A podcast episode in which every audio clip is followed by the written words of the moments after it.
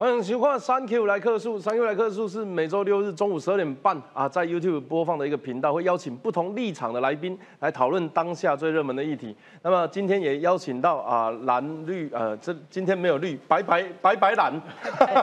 白白蓝呃白无蓝呐，还不能讲白，有的人觉得是讲白是脏话。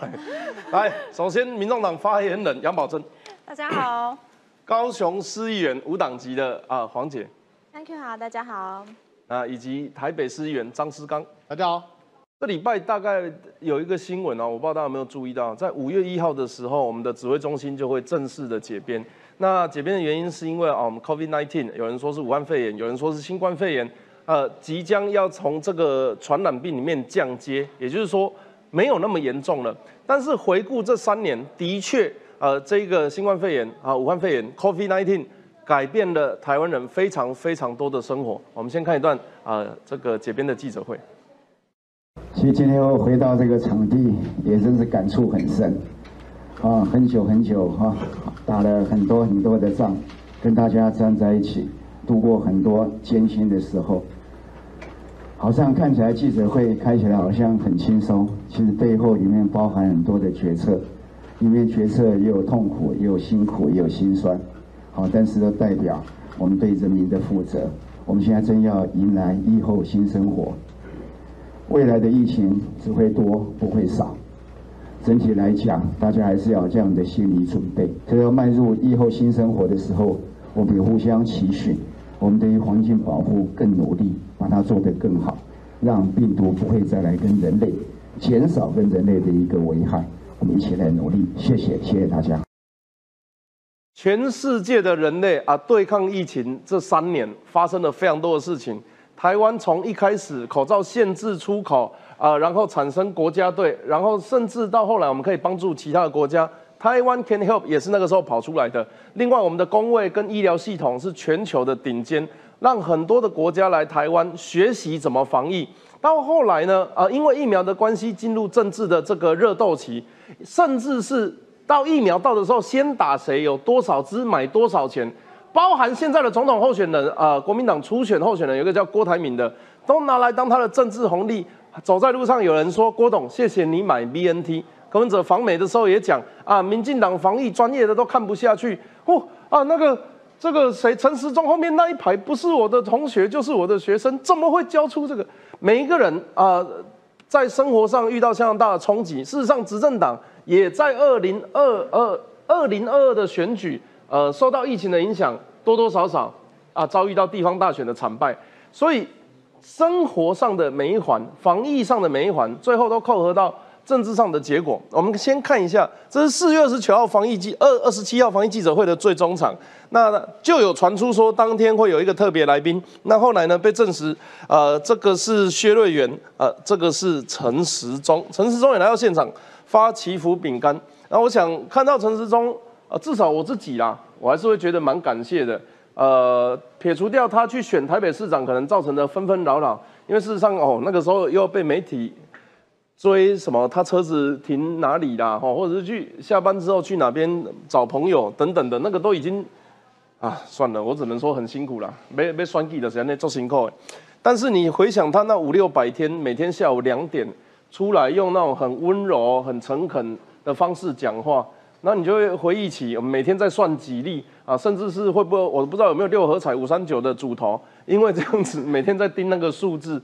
它变成了台湾人生活的一个习惯。经过了三年，防疫指挥中心啊、终于解编。那这三年呢，看到最辛苦的，包含在第一线战斗的医疗人员、防疫如作战，这些就是我们呃守护国人健康的国军英雄。包含医务人员脱下防护衣哦，那几乎是全湿。我记得那个时候急诊室最最明显，来你不能马上让他进来嘛，你只在门口裁剪嘛，啊门口没有冷气呀、啊，人又多啊。那后来就发明了一种箱子哈、可以穿手套出去戳人家的鼻孔。那你要你要知道那个是非常非常热的。那检疫人员也是哦，大热天也要全副武装，这是国防部的这个画面。那以及化学兵啊、脸上的面罩压痕，那个时候我不能说是迷信啊，但呃聊胜于无的心态上，很多人都会说，啊不然我们这里要消毒一下哦，或者是呃包含我们常听到的清消或者是去过一个餐厅啊，可能这个有有这个叫做染疫的足迹，所以我们就要整个餐厅、整个卖场哦，全部暂停营业，然后去做这个清消。这些化学兵也相当相当的辛苦。那另外一方面呢，这是金传媒哈，怎么帮我们整理了疫情十大改变。首先呢，是餐饮外送平台变成大家的好朋友，这我想大家都同意。透过眼神判断帅哥美女，原因是因为口罩遮住了眼睛以外的器官。视讯会议变成逃避现实的形式，我我不这么认为啊。但是视讯会议的确变成工作的一种方式啊。那身体不适是最佳的请假借口，这个是真认真的吗？这个好，发现在家工作也很有效率，这个很早了。我零五年的时候我就做过相关的研究，养成更好的卫生习惯是。其实大家会发现哦。戴了口罩之后，不止 COVID-19 不见了，感冒也不见了。可是呢，因为感冒不见了，所以等你知道那个我们人的身体是会练毒的，那个那个不同的病毒就在我们身体练练练成不同的进化版。结果口罩一脱下来哦，大家如果感冒都比以前严重。如果有经验就听得懂我在讲什么。因国旅更熟悉这片土地，不能出国嘛，所以只好在国内。结果一逛发现，哦，其实国内也蛮好玩的。那另外呢，更乐于讨论各种，更乐于讨论各种戏剧。因为花很多时间在看戏剧，第九蛮幽默的，先看第十，更关注全球冲突。那是因为全球刚好在这个时候冲突了嘛。第九点是对执政的不满倍增。OK，回不去的防疫习惯呢，包含戴口罩、常洗手、带酒精。哦，我看那个酒精瓶，有些人到现在还带着，而且他那个时候可能就做一些造型啊，或者是自己很喜欢的样式，都还带着，避免手指接触电梯按钮。啊，我知道有些人可能去的时候会拿其他东西去按钥匙，哎，拿钥匙去戳啊戳，对，很多大楼电梯都坏掉。对，然后呢，回家立刻换洗衣物，以及保持社交距离。啊，先问问黄姐好了，这这三年呢，啊，你你你觉得跟过去的生活有什么不同？然后你有没有什么话想对这个防疫指挥中心说？好，那我觉得，因为其实今天看到这个他们指挥中心的画面，我是还是觉得蛮感动的啦。因为这一千多个日子，他们其实开了九百六十场的记者会。那大家要想说，他们一开始其实是每天哦，包括连周末两天都在开。那那个过程其实是非常辛苦的，因为他们每天早上就是收集现在是呃全台各地的案例数，那马上整理完之后，呃做出统计。然后下午在两点准时开始，那到晚上他们还没有办法休息，因为又开始各地有哪边有足迹，哪边要清消，甚至要马上去。去了解要做疫调，因为大家还记得那时候做疫调的过程吗？我是觉得疫调是最辛苦的，因为我自己是念工位的，但是 CDC 就在我们工位学院旁边，台大工位学院旁边，对，所以其实我是感感受非常深，因为做疫调是非常非常辛苦的。大家可以想象，就是你要去问出这个人当初到底从哪里到哪里，几点到哪里，然后甚至大家还记得当时就是大家都会去看说，哇，疫调他从。去过哪些餐厅，甚至是会有点窥探他的隐私，就说晚上还去了哪些可能夜店、酒吧什么，全部都被找出来。甚至我们当时高雄有一个金巴黎舞厅倾销，然后甚至关闭，然后所有人都开始讨论说，哇，哪边是什么什么，就是什么八大，全部都被爆出来了。等等，那个过程大家还记得吗？那个过程是非常非常辛苦的，而且那时候我也就接收到，因为那时候大家都在协助这个疫情的过程，所以我也接到很。多疫调人员的澄清，他们真的很多时候是撑不下去的，因为他们被问到三更半夜，然后甚至是很多民众是没有办法答复他们到底去了哪里，所以在这个没有办法串联出来的结果之下，有时候足迹有有效，有时候没效，甚至找不到传染源。所以在这样一天又一天，他们经过了一千多个日子，我真的觉得太佩服了。所以，对作为一个也是工位背景的人，其实是对这些工位人员是非常非常的感谢。志刚，你觉得那个呃，这三年跟过去生活上最大的不同、改变习惯是什么？习惯第一个，我觉得呃，大家那个外送平台啦，Uber Eats 啦这类外部外送平台兴起啦，嗯，变大家。开始好像习惯在家叫餐来吃，你自己也会这样？哦，我我比较少，因为我是说你自己啦。我对我有叫，但我后来也比较少，因为我是说你自己的改变最多是什么？最诶，我改变最多地方是哪里啊？好谈，好，民意代表这三年这三年确实，二零年的时候少很多，对，二零年、二一年的少很多，嗯，哦，那两年少很多，让让这很多的这个民意代表心里面，哎，有点暗爽。有没有在家练厨艺 呃，有有有有自己会买东西来来不敢做，不敢出去，有一阵子因为有阵餐那个餐厅人都很少啊，甚至他都没有开放内用啊，嗯这个部分，所以你在家会练习些厨艺，还有就开始习惯看那个那些影音平台、串流平台。啊。哦，因为第一个你在家时间多嘛嗯嗯，那在家时间不能每天看新闻嘛，看的会烦，所以你还是会看这影音平台，所以就养成这个影音平台的看收看的习惯，家庭有比较和谐，待在家里时间变多。但。比较哎多其。实没有哎、那没有时候新闻 很多很多而变多报道家庭都失和，为什么呢？因为就是 对老公跟老婆在家里可能就是每天待二十四小时已经很闷了，然后加上孩子，那时候我接到很多的澄清是，就是什么时候可以去学校上课，因为他哇，们你那里是没有黄老师专线呢，家庭失和都要打给你。超级多的，他们就说，因为整天自己在家里照顾小孩，其实那个家长都压力很大五告神，他们都觉得压力很大，然后在家里就是小孩也不想整天跟家长相处，嗯所以其实整天被关在同一个空间，大家是会压力很大，而且会增加很多冲突的，哦，真的有没有？呃反而？不是感情变好。哦，真的有什么习那个别跟人家不一样的？你觉得？哎、我的话，因为我自己本身是基督徒，所以我们其实过去在教会的时候，我们、因为每个要礼拜，对，我们每个周末都会有主日，礼拜天都要主日。然后其实过去大家的习惯就是，我们都一定要进到那个教会当中、教堂当中，然后一起去，就是大家聚在一起，感觉就比较团结这样。所以后来，因为那个时候不是从国外开始传出一些像韩国那个时候就是教会、疫情大爆发，然后大家就开始对就是这个宗教好像开始有一点点负面观所以你感们就做线上礼拜。没错，哎、对，后来我们就的确，它就是直播的那个视嗯讯，然后让我们可以就是在线上去礼拜，然后再来就是像小组，我们这种教会小组聚会也都变成用 Zoom 啊、Google 嗯 Meet 啊，用那种视讯会议的方式来进行，所以我觉得这一点真的对我而言，我觉得改变还蛮大。那但是我觉得这个事情有好有坏，就因为其实线上的跟实际。到实体真的是不一样，我觉得就像平常人跟人之间的相处一样，就是还是会觉得，哎，大家好像彼此这样子接近，然后有实际这样面对面的聊天啊，或者交流，感觉那个还是会更多一点点情感在里面。你看，所以为什么执政党会啊、因为疫情遭受到不满？因为你们讲的东西都跟开店的没有关系。其实对很多人来讲，他们是一辈子的心血跟生意，在这两三年就没了。他也没办法哎、你你叫他要凭空升租金，他也不知道怎么升呢、就算是自己的店面，你门开了都没有人进来，他也不知道怎么办呢、那你你你你政府看起来好像给了很多呃，可能可以贷款或干嘛呢？他有的时候对我来讲，我如果是老板，我跟你贷一贷，我还是没有生意啊。那我钱从哪里来？他们就决定要收了，好多好多很喜欢的店家。所以我们刚看到那个对对生活改变第九点哦，对执政感执政者不满倍增，刚好是这一条，这个是其来有之的。但是其实这个东西我们也不，我们说防御如作战的话，作战不会没有死伤，作战一定都会有人一可能都会有一些不好的事情发生，所以在生意上没有办法做，其实这个真的也很难免啊，我们都不希望这些事情发生啊，所以还好是在台湾。事实上，是我记得疫情初期的时候，我们是不是有提过什么小民们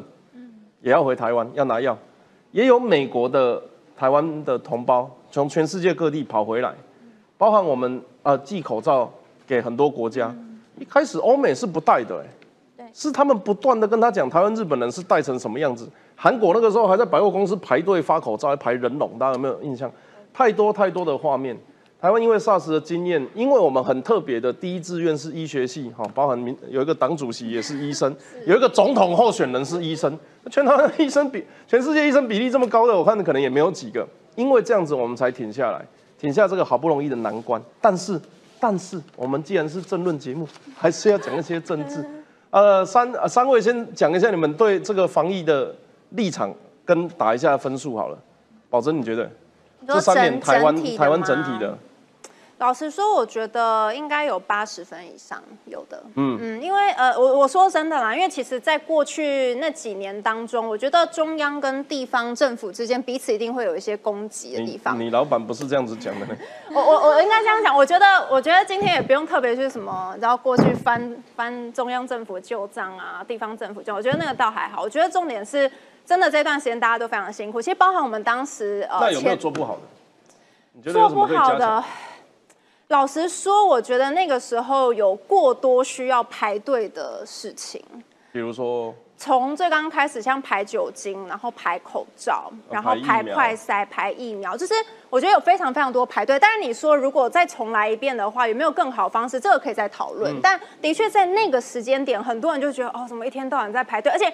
大家心理压力很大，因为你每排一次队，你即便戴着口罩，你都可能会被传染。你不知道到底黑数在哪里，搞不好就在你的身边，但你不晓得。所以我觉得那个时候问，题吗？我怎么好像没排到什么队啊？你没有排队吗都是登记，然后时间到了会叫你去而已啊。但应该说还蛮多长辈可能比较会习惯用排队的方式，对排对，队七点钟就开始排队买口罩，刚开始长辈排队比较哎多，后来第二个开始买排队买酒精，对，啊、第三个排队买快筛，第四个排队打疫苗，排队疫苗，对，大概就四个排队可是。这四个都不用真的去太太阳下排队吧？只有到疫苗的时候，那个时候有一些地方政府规划很特别啊。很特别。对了，还是蛮高雄那个时候，那陈其迈就神经病，就什么还电风扇给人家吹，还有的我们有没有。冷气，不好意思哦那个。那时候这个音乐表演的，对啊，印象有印我们还有。就是有各种室内乐表演啊，有折气球啊，对啊各种表演。哇，这个这哇，这讲这三点真的是回忆满满的，神经病啊！阿黄姐呢？拿几分？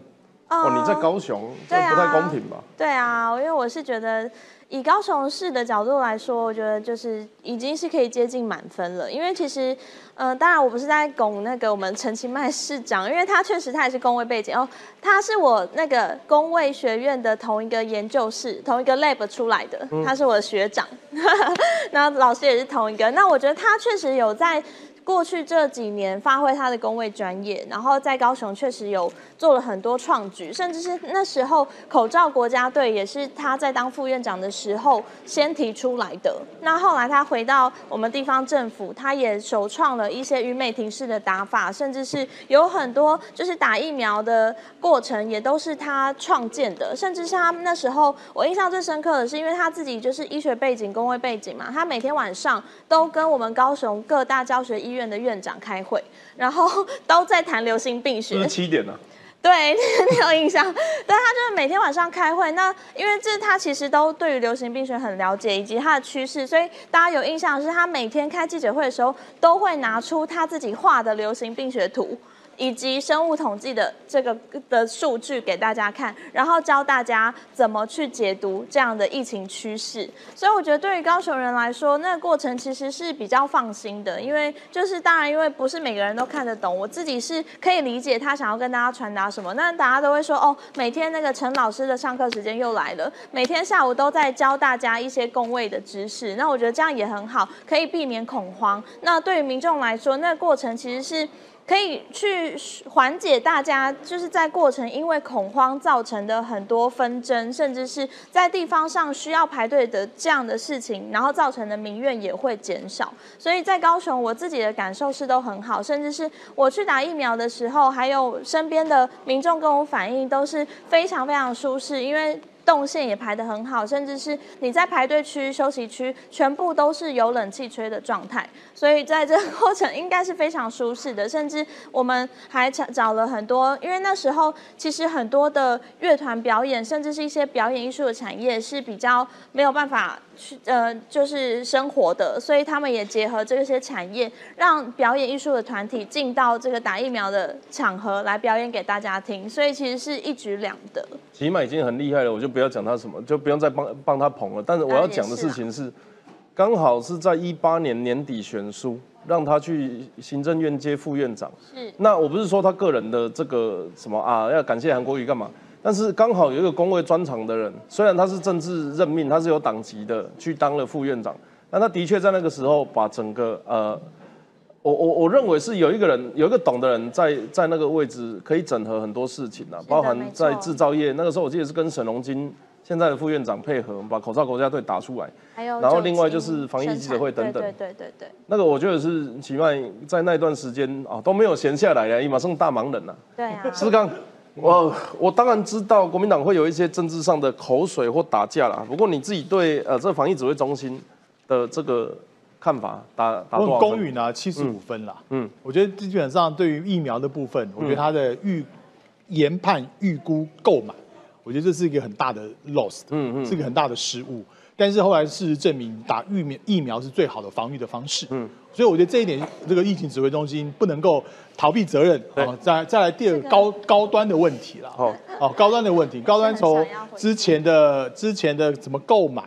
然后中间到底有没有经过很多三期的试验等等啊，怎么样去 cover 高端？我觉得这个这个事情大家心里面会有一把尺，嗯嗯，会有一把尺。然后再来说这个最后对于这个呃这个试剂有没有？后来我们去什么地方都要看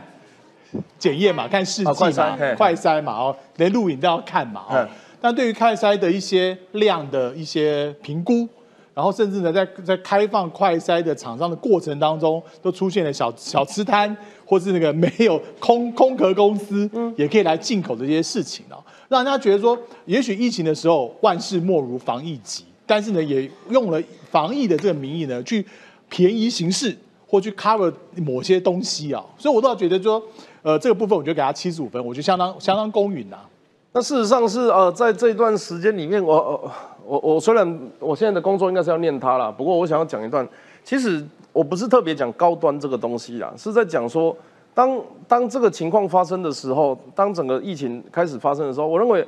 其实，在两派的争论里面，不管你说是挺高端或是反高端，那有一个很核心的概念是我们到底支不支持国产的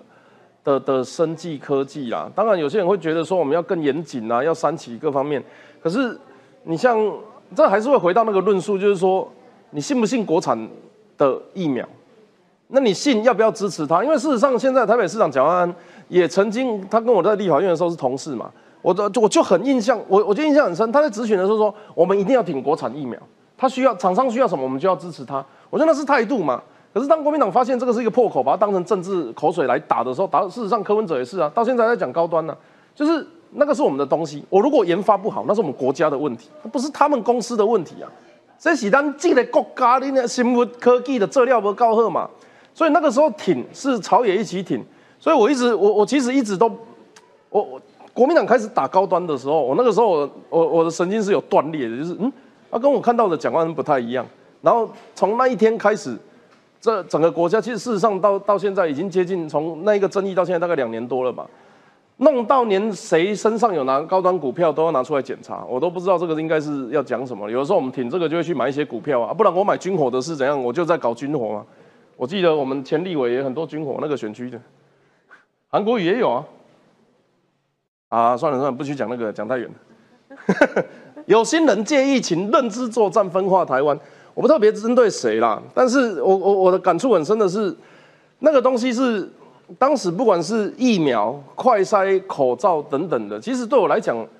都是比批评还要更强烈一点。就是我要挖一个洞，我要撕一条裂痕。我们要，我们我们就是要吵架。那不是一个人讲，是一群人讲。包含当时疫苗要购买哪一个国家的，要要要要要这个，甚至是当时我不知道你们有没有印象哦，当时有流感疫苗都拿出来炒，就是我们需要的是 COVID-19 的疫苗，然后结果后来大家就跑去打流感疫苗。结果流感疫苗打不够，就说卫福部买的不够多。那问题是那个东西，那两个东西就不一样，等等等等，太多奇怪的事情了。二零二一年五月十九号的新闻，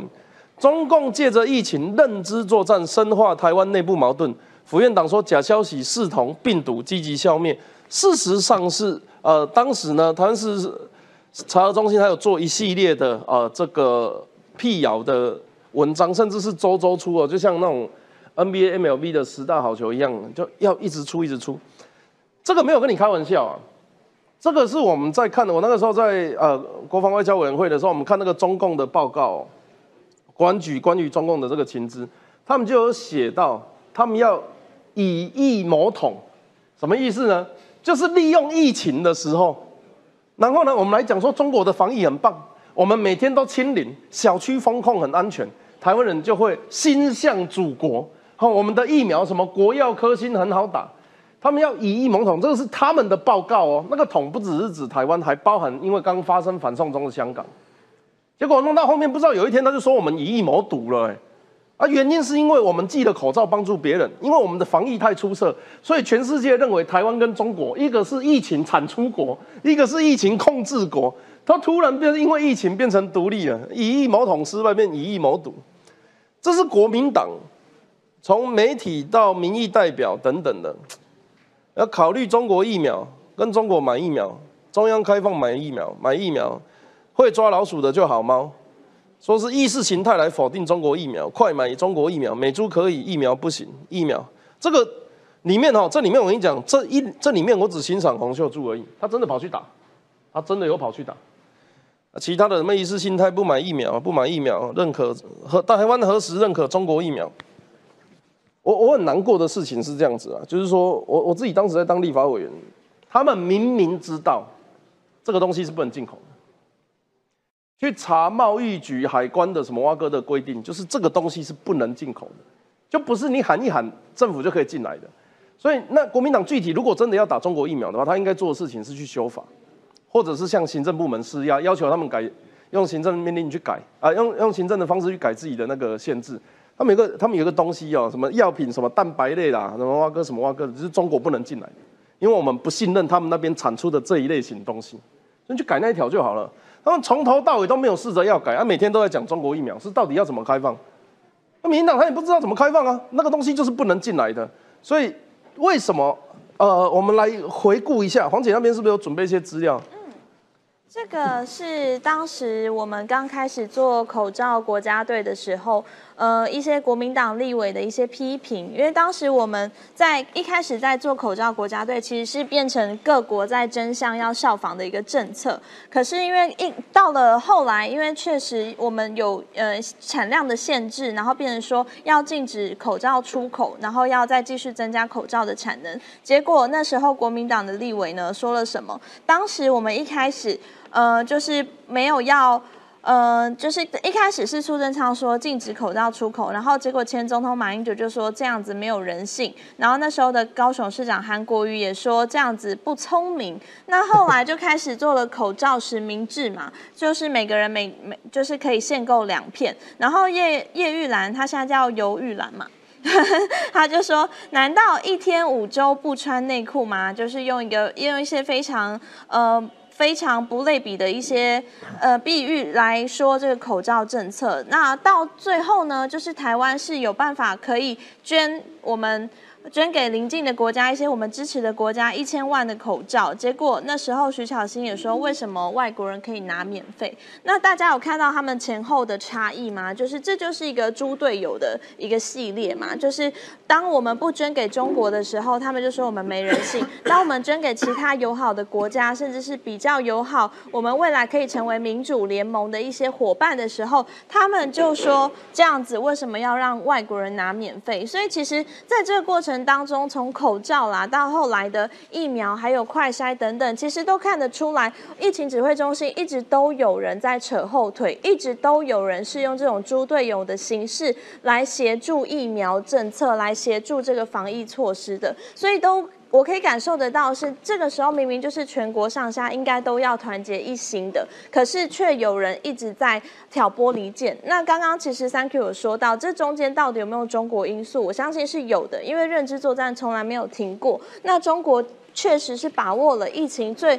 全球的社会都在混乱的时候，想要把台湾当成一个破口，包括说那时候要求中国的疫苗要进口，要求呃不可以提到它是武汉肺炎，甚至是有非常多让台湾人对着自己枪口对内的这样的一个。过程，那我觉得这一路走来真的都非常的辛苦。那包括刚刚四刚有说，就是给我们指挥中心七十五分嘛，那剩下的这个觉得有失误的部分是疫苗政策，因为让想打的人打不到。那我必须要说，大家还记得一开始疫苗发生的时候，其实我们。指挥中心就已经有进口疫苗了，那时候是 A Z，然后那时候苏贞昌他还就是带头先打，然后甚至有很多的政治人物也都带头先打，做的为的是什么？因为当时的疫苗滞销，大家不想去打，因为大家觉得没有那么严重。那所以我觉得那是一个民众的反应，就是当我们鼓励你去打的时候，大家并没有打，而是到后来五六月疫情突然爆发了，大家才意识到这件事情的严重性。所以我必须要讲，这其实也是一个公卫的观念。如果大家真的有预防的心态，真的觉得说打疫苗是很重要的话，其实在可以预防的时候就应该要预防了，而不是突然的在需求暴增的时候才来说疫苗不够。Thank you，回应一下，呃直接来吧就呃，其实大家呃不要太健忘了、哦。嗯第一个，我回想那个时候，当时疫苗的，像全世界各国是几千万、几亿支在买的时候，嗯保证还记得吗？我们政府买多少？一百万支。然后呢，这少少的来呢，就是医护人员或是海关人员先打，这个都没关系。但是一个政府为什么其他政府知道说会爆发，会先买几千万支疫苗、上亿支疫苗？那我们贵政府开始不就等买一百万？后来就发现是等高端嘛，哦，等高端。那再来呢？你说中间东洋想要进口这个 BNT，嗯，但怎么样都被卡。那第二个，莫德纳曾经想要在台湾设厂，疫苗国造哦，国外技术疫苗国造，谁挡的？谁把这个莫德纳到台湾要设厂，跟我们原本的台湾的生技厂合作，是谁挡下来的？到现在为止不知道。但王美花心里面可能知道，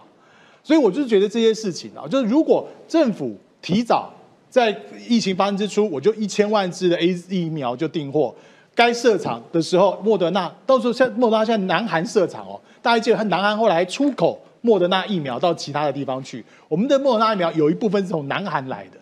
那但是那台湾如果这个时候能够把这疫苗产业引进来，其实对台湾来说更好啊。台湾就世界之光啊，帮助世界，台湾 can help。那这些事情我觉得是该做的，但是我不知道那时候心里面大家是不是都在等高端，所以把这事情这个步伐慢。如果我们当时疫情指挥中心把这个疫苗事情也都搞定，该来的时候来，该打的时候打，数量充足的话，我我也会给他一百分。可能是我自己的问题啦。当然，我后来看过了，就进去立法院走一趟出来之后，要变成老百姓，我再重新从侧面看这些事情，我终于知道问题差在哪里。那有一点像是，比如说哈，台湾有一个叫大同电锅的很厉害，他可能没有微波炉那么厉害，他可能也没有烤箱那么厉害，或者说他们厉害的区域不一样。于是呢，我们很支持这个电锅来生产，我们出国都要自己带一卡这个电锅，其实它就是我们的国产疫苗嘛。啊，然后我们去说别的人比较好，比较好，可能有些人就会觉得，对我们就是要用这样子的东西才可以做西餐，才可以烤牛排，你电锅就是不能烤牛排。我说我可以理解，但是问题是我们有没有那个支持国内产业的那一个过程，或者是说我真的太相怨了，只有我支持。但是我后来发现，其实总总而言之，它就会花乙了嘛。很可惜，我没有看到它发光发热嘛。说不定我们就不是等人家来进口，是我们要出口给别人了，就等不到那一天了。所以从我我我不认为谁对谁错啦。总之，当时我自己的心里是想的，那个是我们国家做的，我相信我们国家做的一定东西会比较好。当时我是这样子想的。那我想问宝珍的事情是，有没有评估过二零二二年国民党跟民进党在疫情上面的攻防？国民党有能够算成功吗？就政治上有没有拿到所谓的政治红利？那另外就是郭台铭也在讲，BNT 我买的，柯文哲也在讲，高端是错误的政策。那你认为疫情延长赛会打到总统大选？老实说，我觉得不至于哎、不至于。对，我觉得差不多在二零二二年的那场九合一大选，我觉得应该差不多了。就是呃，民众对于政府可能如果在疫情方面觉得有哪里做的不足够的，有一些埋怨的部分，我觉得大概反映在二零二二差不多。那我换个方式问嗯，会不会发生在国民党总统候选人的初选？发生在国民党总统初选，怎么说？郭台铭跟侯友谊要建立不一样的形象。郭台铭全世界国际的，我去瞧 BNT，你侯友谊在干嘛？呵呵，这代志。哎，我我我我自己我自己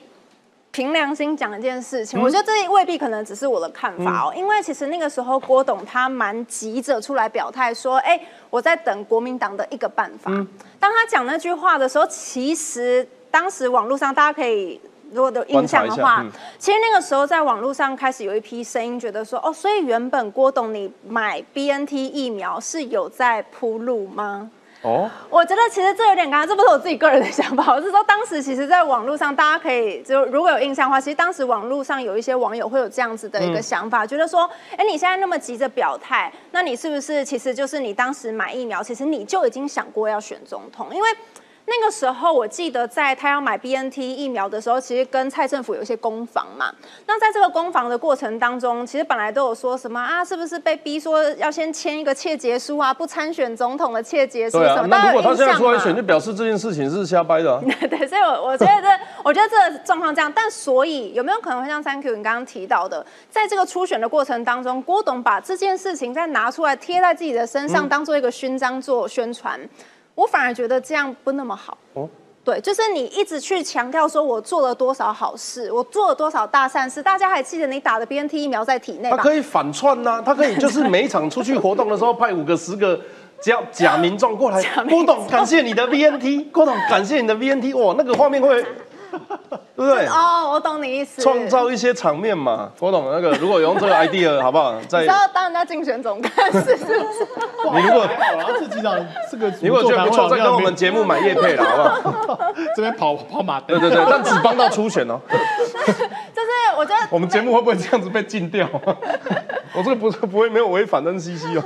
哎，对啊，但我觉得的确，当时其实，在 BNT 疫苗的这件事情上面是有一些攻防，没错。因为就像刚刚思刚议员有提到的嘛，因为当时大家觉得说，哎，为什么好像 BNT 要进来那么的不顺利？当然，当时可能有一些因为跟两岸之间的关系是有这个一些纠纠呃争议的。我我问另外一个问题，我觉得柯文哲现在在批评那些医生的时候，因为我看他在美国演讲有一个影片是这样子。陈时中后面那一些人，难道不知道这是错的吗？他有一点想把他们贴成政治医生的这种感觉。那事实上是柯文哲还在拿这件事情来做攻防的时候，呃，他在一届的人缘会不会不是那么好啊？我应该这样讲，而且我老实说，因为其实柯文哲主席他本身就是一个，有时候他想到什么事情，他就会很直接的嗯就这样讲出来。所以你说他是不是刻意的在帮大家回顾防疫这一段历史？我觉得他倒没有这样子的一个特别想法，但我觉得他可能就是想到什么，就哎、我就想要讲。他有时候也说，哎、我直接讲那个前瞻预算怎么样，然后讲那个国防军购怎么样。他就是有时候想到一个议题，他就会直接跟他的那个对象讲。志刚有没有有没有有没有讨论过二零二二的胜选主因是什么？有一说是因为疫情啊，那会不会让你们觉得说，啊，那就是这下次也是要这样子打，打到野火燎原？我觉得二二零二那个选举是疫情就就算总账了，嗯，就是那次就结账，嗯，结单了好。为什么？而且为什么会算总账？这是因为陈时中出来选啊，啊，大家等于是引战啊，哦就是他这个防疫指挥官这个这个姿态来去选台北市长，那自然所有的防疫的事情、疫情的事情都会在集中在这边讨论嘛。那台北市就会整个发散哦，出去。这个这个是很有道理的。对啊，，他如果说那时候陈忠假设他不选哦，嗯如果是其他一个什么林佳龙，我随便举例了啊、他不就不会成为话题。陈时中现在就跟佛祖一样陈。忠现在最起码副总统以上，哎，哎没有没有这个这个 不要再害他了，不要再害他。啊，就是说就是说因为他是因为他自己出来选啊，那把大家也许过去也许在二零年初一些防疫的事情，在二二年这次选举就算总账，那可是他那个时候可能就真的是民调最高的啊，就那所以啊，那就没办法，就是历史就是这样子，历史就是往这边走啊啊，民调最高他就去来选啊不。过，不过我我我我一直觉得啦，就是国民党有时候在打议题的时候，会不会打到真的就是国仇家恨？那有的时候都不是理性讨论的、欸。当时包含在行政院送，你还记不记得？他好像写八百多号人命送花哦，在立法院里面摆花，就是直接把它弄成，坦白讲叫告别式现场。是是那个国民党立委朱学恒吧？没有没有，国民党立委之前送一个你说的是送花圈。去去那个 CDC 嘛？对对对但国民党立委是在立法院里面献花，哎、啊，我好像有印象是陈以信。他就是把那个现场弄成告别式啊。没有吧？不是有了不是啦，他是陈以信送花给那个不是不是啦，是国民党立委一人带一把一朵花，然后就直接把议场变成告，就是直接写什么我？我真的没有印象，我真的没有印象。呃，这件事情我我有印象了，就是打打成国仇家恨，真的对长远的呃对台湾的政治环境是好的吗？当然，就两党或三党来说，你们你们曾经批评过民进党是什么暴力小英啊、街头政党什么，那是可能一二十年前的事情没。有十几年而已。好，那可是走到现在，国 民党会说啊，以前民进党也这样干啊。可是如果你当时是批评他们不应该这样子干的话，会不会你们现在的武斗派抬头，好像徐小新的通过了等等的，徐小新通过跟武斗派应该没什么关系啦。所以你们不觉得那个是？我觉得基本上就是很多事情就一阵子一阵子的这政治攻防了。你像之前不是很多的民进党立委说 B N T 疫苗是在什么大陆的深圳制造，什么上海厂制造，重新分装。再重新分装，后来事实上都不是啊，就是华航从德国直接载过来的嘛。所以那个时候其实民进党很多的朋友也在做认知作战啊，也就是说 B N T 疫苗是中国制造，中国制造疫苗会打死人啊，就把它做一个连结啊，让大家觉得说 B N T 疫苗就买不得啊，或者说中间的这个是要通过什么谁谁谁中间谁的呃谁的这些高干的儿子什么中间赚一手。我想这些事情，我想替大家再复习一下。所以当时啊，那民进党自己也在做很多认知作战，不是吗？嗯，哦，就是把这个疫苗的事情，特别是防疫的这个工作呢，变成一个政治在操作。我真的觉得民进党的立委，我觉得有些也应该为过去这一方面的言行，也要跟大家道个歉啊，跟大家道个歉。毕竟当时是执政党，你的资讯来源最充足嘛，你不可能说我明明就不就是不是从是从德国来的，硬要说它是上海厂，更何况 B N T 在上海在大陆根本没有工厂。所以我觉得这些事情呢，就大家会常常为了一个呃，像 B N T 疫苗啦，好这些事情就变成一个大家攻防的焦点，然后很多错误的资讯导致大家的一些呃，变成一种本来可以讨论的公共事务，就变成意识形态的斗争了。我怎么觉得你前面讲的好像很很中立啊？最后一句话是到底讲在讲自己还是？没有没有，我讲一些某些民进党的立委，